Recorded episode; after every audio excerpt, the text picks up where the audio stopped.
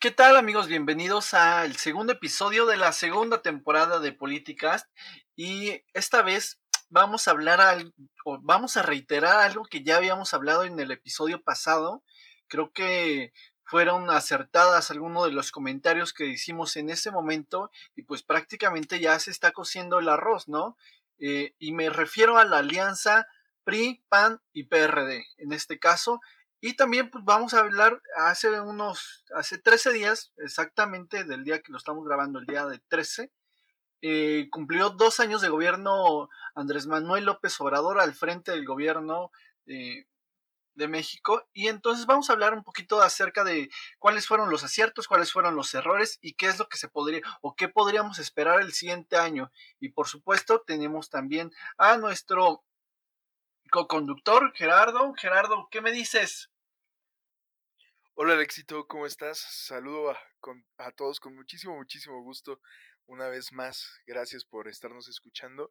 Y pues nada, hermano, pues al parecer, como lo dijiste hace unos momentos, efectivamente ya se está cosiendo esta relación que se suponía imposible y al parecer sí vamos a ver a PAN, PRI y PRD salir eh, para las elecciones intermedias. ¿Cómo lo sientes? Un poquito extraño, ¿no? Realmente hasta el hecho de, saber que estos partidos se unen para sacar candidaturas y en conjunto se siente muy extraño. ¿Tú qué opinas? Sí, la verdad es que, como yo les había dicho, yo hubiera preferido, eh, en mi punto particular de vista, yo hubiera preferido una oposición junta, pero no revuelta, así como tal en las elecciones, no verlos exactamente eh, eh, teniendo candidatos comunes, pero bueno, así son las cosas y pues ya veremos cómo es que la ciudadanía va aceptando este tipo de candidaturas. Como yo les había dicho, no creo que funcione en todos lados, va a haber en, estados donde puede funcionar muy bien y va a haber en estados que no sean bien recibidos, ¿no? Entonces, eh, como les había dicho, y, y aparte no solamente va a ser PRI, PAN y PRD, sino también se están uniendo eh, pues organizaciones de ciudadanos que en este momento que buscaron una un registro como partido y me refiero a México Libre y México Libre realmente tiene candidatos, o sea, realmente tiene una estructura. ¿Tú qué dices, Ger? Pues mira, hermanito, honestamente, yo no creo que México Libre al día de hoy tenga cuadros políticos o una buena estructura para poder contender para ganar una elección siquiera. Sin embargo, creo que este tipo de alianzas es lo que precisamente le da juego a que estas pequeñas organizaciones políticas puedan tener oportunidad de, contienda y aspirar al final de cuentas a obtener un cargo público. Sin embargo, eh, sí creo, Alex, como lo dices, que hay que analizar cómo la ciudadanía va a recibir estas candidaturas en conjunto, pero no nada más la ciudadanía, sino sabes quién también, o más bien quiénes, los militantes de los partidos políticos, Alex. Yo creo que estos partidos y organizaciones políticas que se unen hoy para dar frente a Morena, eh, muchos de sus militantes habrán de sentirse pues con un sabor un poco amargo, ¿no? No tan a gusto. Muchos pueden entender esto como una eh, decisión pragmática que puede venir a sumar y así generar un bloque que contenga esta fuerza con la que Morena se sigue manteniendo, pero muchos otros sí creo que lo van a ver como una traición directa a los principios de cada una de las instituciones políticas que al día de hoy se están aliando.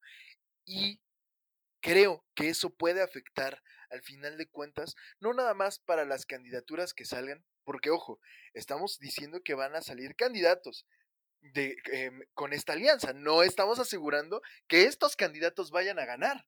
Sin embargo, dentro de este albur de buscar un, el cargo público, también creo que se pueden perder los partidos, sí creo que pueden salir dañadas las estructuras internas de los partidos políticos y que tal vez esto provocaría el efecto contrario, que lejos de que esto pueda sumar y fortalecer a los partidos políticos, les deteriore en lo interno y que con esto se muestren más débiles ante, ante el partido que en este momento está ocupando la, básicamente el, el entorno político del país, como es Morena.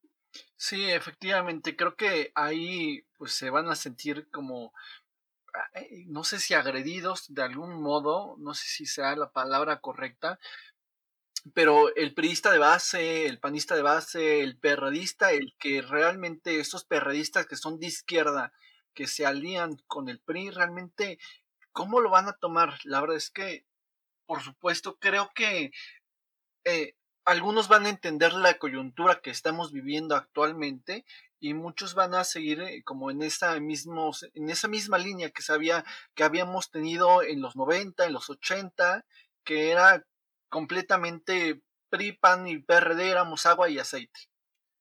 Mm. Que de hecho, Alex, al final de cuentas creo que el ciudadano también lo puede interpretar como esta alegoría o esta historia. ¿Te, eh, ¿Has escuchado alguna vez lo del café con leche y el café con crema? No, no lo he escuchado.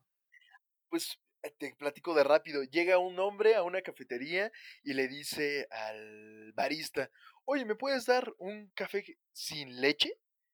Y este le responde, mira, no tengo café sin leche, pero te puedo dar un café sin crema. Y el otro lo acepta. O sea, al final de cuentas creo que también la ciudadanía podría interpretarlo de, de esta forma como pues un poco más de lo mismo o realmente no ver como una solución este bloque de oposición, sino incluso, Alex, que es lo que a mí más me llega a preocupar, el hecho de que confirmen esta teoría de que sí, efectivamente, el PRIAN siempre existió. Y yo creo que ese va a ser el discurso de, de Morena ante esta alianza para denostar precisamente este bloque y seguir con ese discurso de que el PRIAN, el PRIAN siempre ha estado aliado, el PRIAN siempre ha sido absolutamente lo mismo y que con esto pues más que nada le demos más tela de donde este, cortar a, Morena y que puedan seguir desvirtuando lo, este movimiento de, de los partidos, que si bien bien o mal habrá de salir, pues al día de hoy no lo sabemos. Sin embargo, también, Alex, habremos de, de destacar que son 158 distritos, si no me equivoco, era lo que habíamos investigado hasta hace unos momentos, eh, los distritos por los cuales esta alianza saldrá a contender, o si no me equivoco. Ahora bien, Alexito, pensemos, estos 158 distritos por los que este eh, bloque habrá de contender son aquellos que de los cuales ya se saben perdidos. Es decir, no están saliendo como bloque en los distritos que pueden considerar que ganen saliendo como partidos completamente solos. Luego entonces, pues poco también se pierde en arriesgarse eh, a salir como candidatos en conjunto, donde tú ya per se sabes que la tienes perdida, ¿me explico? O sea, lo peor que puede pasar es que pierdas, cosa que ya estaba seguro que iba a pasar a lo mejor, y lo mejor es que puedas ganar. Entonces creo o que... con márgenes más, más, más cerrados entre, los, entre una, digamos, entre los tres partidos. Entre una y la otra. Entre una y la otra, márgenes más cerrados. Lo que sí creo, como dices, es que realmente se le está dando oxígeno a ese discurso que ha tenido siempre Andrés Manuel López Obrador, eh, de existe el PRIAN, ¿no? Creo que se le está dando más oxígeno, creo que es lo que podría dañar más a, la alianza, pero creo que de una manera, este, bueno, viéndolo ya de una manera que ya es prácticamente un hecho que en muchos de estos distritos va a haber una alianza común, pues ¿qué, ¿cómo se puede contrarrestar esto? Pues sacando buenos candidatos, candidatos realmente conocidos por la sociedad, que realmente sean conocidos, por supuesto, por su trayectoria política, por su trayectoria como personas, por sus valores, y no solamente eh, estas personas impresentables que siguen y siguen y siguen participando en este para un cargo público y han vivido del erario durante mucho tiempo. Creo que ahí es donde deberían de ponerle estos partidos un freno a estos personajes impresentables. Que ahora también, Alex, yo lo que me puede, eh, pues, ah, como ciudadano, voy a hablar en este momento, eh, lo que a mí me sacaría de onda es más bien, yo conozco un excelente amigo, una excelente amiga que ha demostrado su liderazgo durante muchos años para con la comunidad y el día de hoy se presenta como candidata candidato de este bloque común de PRIPAN PRD. Yo entonces como ciudadano difícilmente creo que podría dar como ese pequeño voto de confianza pese a saber que esta persona de manera sola eh, eh, ha trabajado para con su comunidad. Creo que sí pesa el día de hoy el nombre PRI, creo que sí pesa mucho el día de hoy el nombre PAN. Bueno, el PRD pues también. Sin embargo, creo que también eso puede afectar a, incluso a las personas que vienen trabajando de manera este, individual sus proyectos al momento de sacar una candidatura con este bloque en conjunto. Y creo que muy pocos, muy pocas personas ciudadanas completamente van a salir este, beneficiadas o más bien con esas ganas de abanderar a esta bandera. Yo coincido contigo, creo que eso es lo que deberían de buscar los partidos, contrarrestar este efecto, buscando buenas y buenos líderes ciudadanos, pero también creo que serán pocos aquellos que se atrevan a, salir abanderando a, estos partidos, Alex. Sí, efectivamente, creo que como dices, eh, si, si un candidato tiene intenciones de, estar en cualquier partido o haber sido abanderado en cualquier partido, pero con una alianza de este tipo, pues quizás eh, se repriman un poquito pensando que le están dando la razón a, a AMLO. Claro. La, cuestión de son lo mismo, eh, van a pensar, pues yo también soy parte de esa misma, van a pensar que yo también soy parte de esa misma narrativa que tiene el presidente y no es así. Claro. Entonces yo no, no, no sé qué es lo que, aparte de, he estado tratando de reflexionar cómo es posible que realmente estos votos, estos votos que tienen los partidos, además de su voto duro, cómo pueden jalar nuevos votos. O sea, su, voto duro lo, tienen, pero ¿cómo van a traer esos votos que, que, Andrés Manuel López Obrador jaló en el 2018, que no es su voto duro, porque realmente Morena no tenía un voto duro? Ah, efectivamente, y mira que yo creo que esos votos nacen del descontento social, nacen del el poco compromiso que han tenido los partidos políticos que ya conocemos, los tradicionales, para con la sociedad y que al día de hoy lamentablemente de tanto PRI, tanto PAN, tanto PRD, no han podido ser una opción fiable para el ciudadano, ¿no? Que no abandera ningún partido político. Que también, Alex, eh, aquí hay que poner en la mesa que Morena también viene de una alianza similar. Y una, no una alianza como tal, este, a voces de, de, pero sí con actores políticos que emanaron del PAN, sí con actores políticos que emanaron del PRI, del PRD, y que al final de cuentas muchos de estos actores que mudaron de estos partidos políticos fueron los esbirros o más bien lo peorcito que tenía cada partido y que decidió sumarse a Morena. Entonces creo que también ahí hay un tema de percepción que se tiene que manejar y que yo creo que aquellas personas que se encarguen de llevar la elección deberán de tener muy cuidado, porque si bien efectivamente esto confirmaría un poco la existencia del PRI y que difícilmente un candidato ciudadano querrá abanderar esta, e, e, esta, pues sí, esta bandera, al final de cuentas también Morena viene de exactamente lo mismo, de un conjunto de personas que estaban tal vez buscando el poder por el poder y que eh, dejaron sus partidos políticos solamente con el afán de obtener un cargo público y que así de esos actores es de que está fundado Morena. Entonces, pues habrá que ver entonces las elecciones cómo se vienen, Alex. Al día de hoy creo que pues ya eso, como lo dijiste en un principio, es un hecho esta alianza y no va a tocar más que acostumbrarse a ver este este partido, o más bien esta alianza nueva que, que, surge, dada la necesidad de generar, sí, un bloque opositor que sea una opción para el ciudadano o la ciudadana. Pues efectivamente, y yo creo que pues ya hablamos bastante ah, eh, acerca de esta alianza y me quisiera pasar rapidísimo a un tema que también creo que es importante, no solamente es la alianza de los partidos, es, es los resultados que ha dado eh, Andrés Manuel López Obrador en estos dos años de gobierno, que prácticamente han sido más de dos años de gobierno porque él en cuanto fue ratificado como ganador, prácticamente en ese momento empezó a tomar decisiones y el presidente Enrique Peña Nieto pues ya se hizo prácticamente una sombra en cuanto perdió el PRI las elecciones.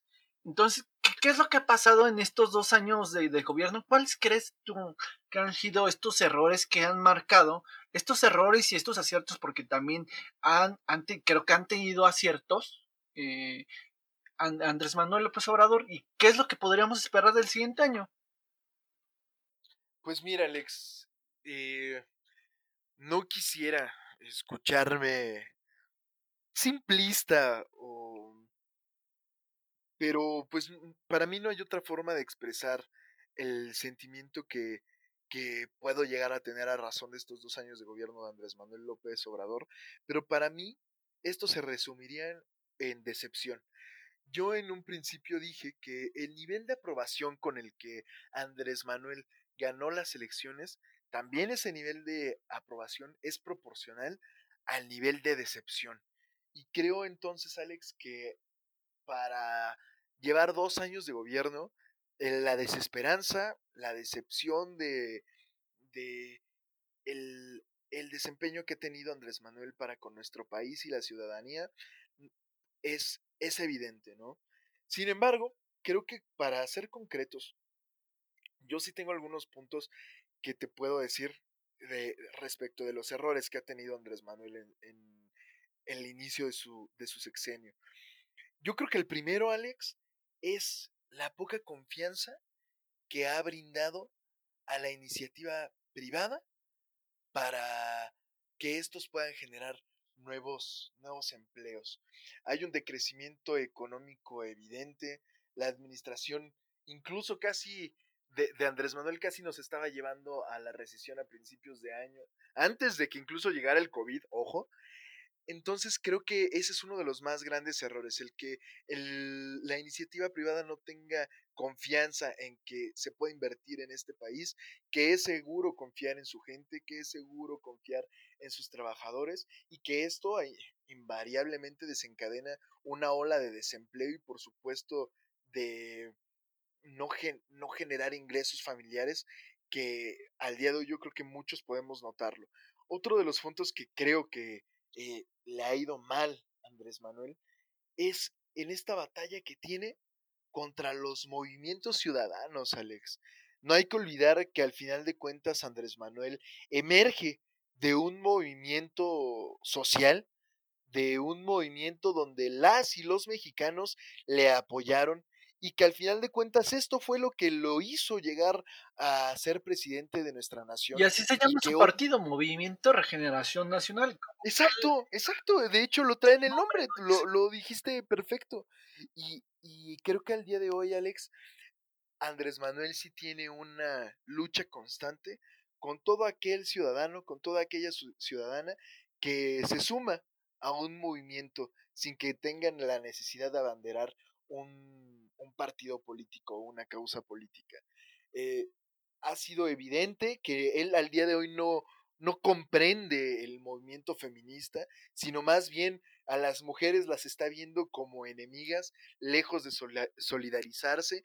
Y si estamos hablando que hay más mujeres incluso que hombres en nuestro país, creo que no, y, no nada más eso, no, no solo hablemos del número de mujeres y hombres que existen, sino con tantas muertas, con tantos homicidios, con tanta delincuencia en contra y cuántos tantos delitos en contra de, de las mujeres eh, alrededor de su sexenio, creo que es un grave error el que esté desacreditando el, cualquier movimiento ciudadano, pero hoy pongo en la mesa desacreditar al movimiento feminista es un completo, completo error.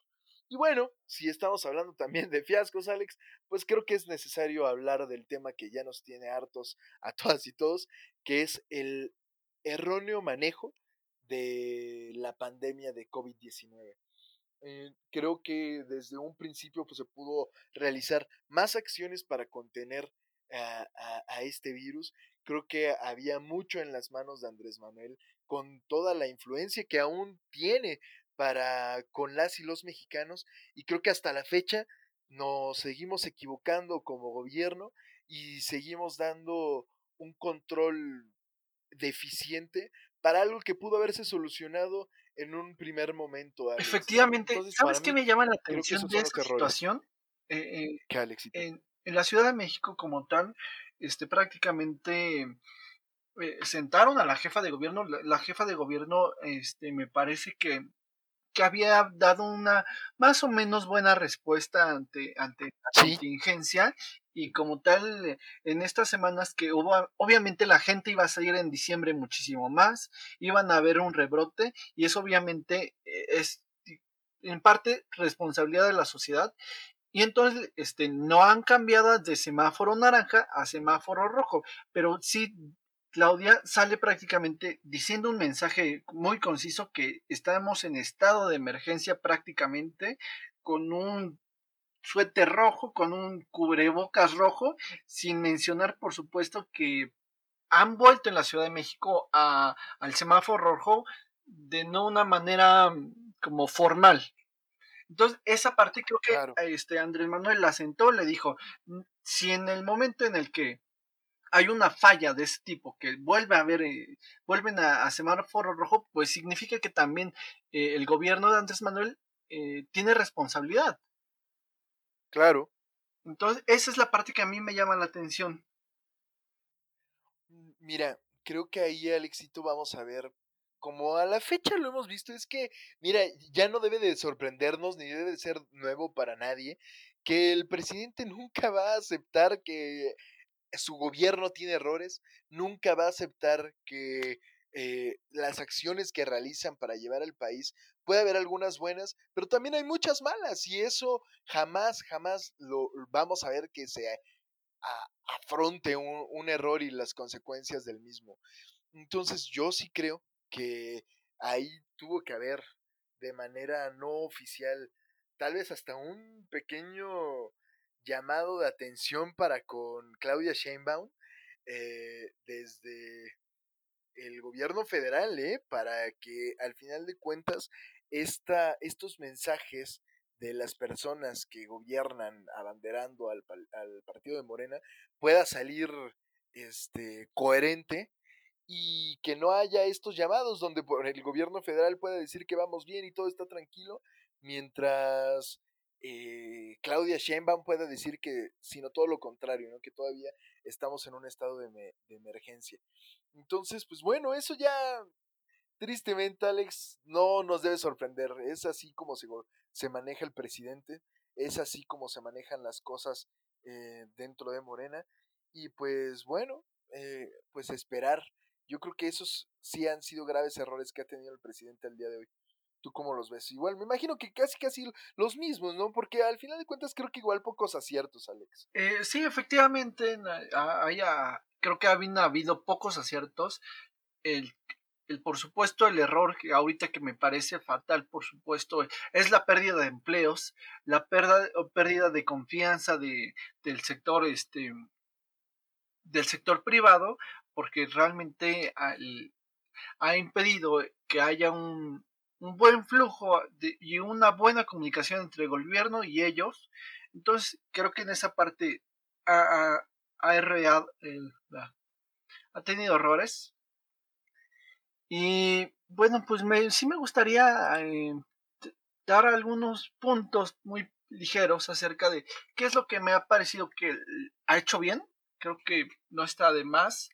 Eh, por ejemplo, la parte que me parece que ha habido es la batalla contra la evasión fiscal. Creo que Santiago Nieto en la unidad de inteligencia financiera ha hecho su chamba eh, y pues va detrás de todos. Creo que hay incluso detrás de, aliados de, Morena en los estados, tú lo sabes, aquí eh, el caso de, la Universidad Autónoma del Estado de Hidalgo es un claro ejemplo ¿Y qué otro, eh, qué otro acierto me parece que ha tenido?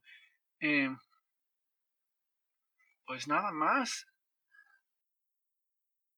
Es que no hay mucho, Alex, o sea, tristemente. E incluso para mí la unidad de inteligencia fiscal para mí, Alex, es un sicario, así con esas palabras, es una organización de sicarios a la orden del gobierno federal.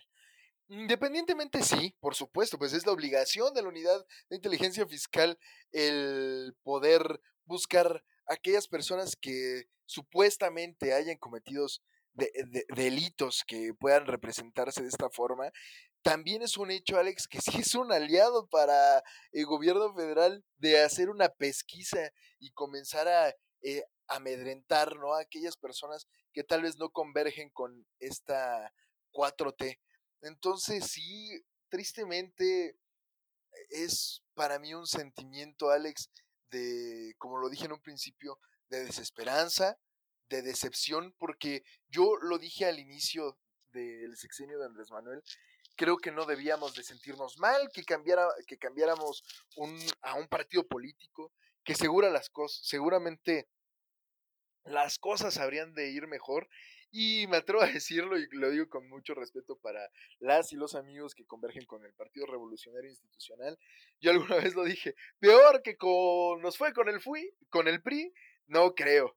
Y al éxito, hoy me estoy comiendo mis palabras, hermano. Efectivamente, y creo Nos faltan cuatro años. Eh, eh, pues muchos de, de, ellos, de nuestros amigos que, que son simpatizantes de Morena, creo que no, este, en muchos casos no tienen argumentos suficientes para poder defender cosas indefendibles y la verdad es que sí en algún momento me, me gustaría que invitarlos y desde este momento lo digo, eh, tienen el micrófono abierto para también escuchar del otro lado de la moneda.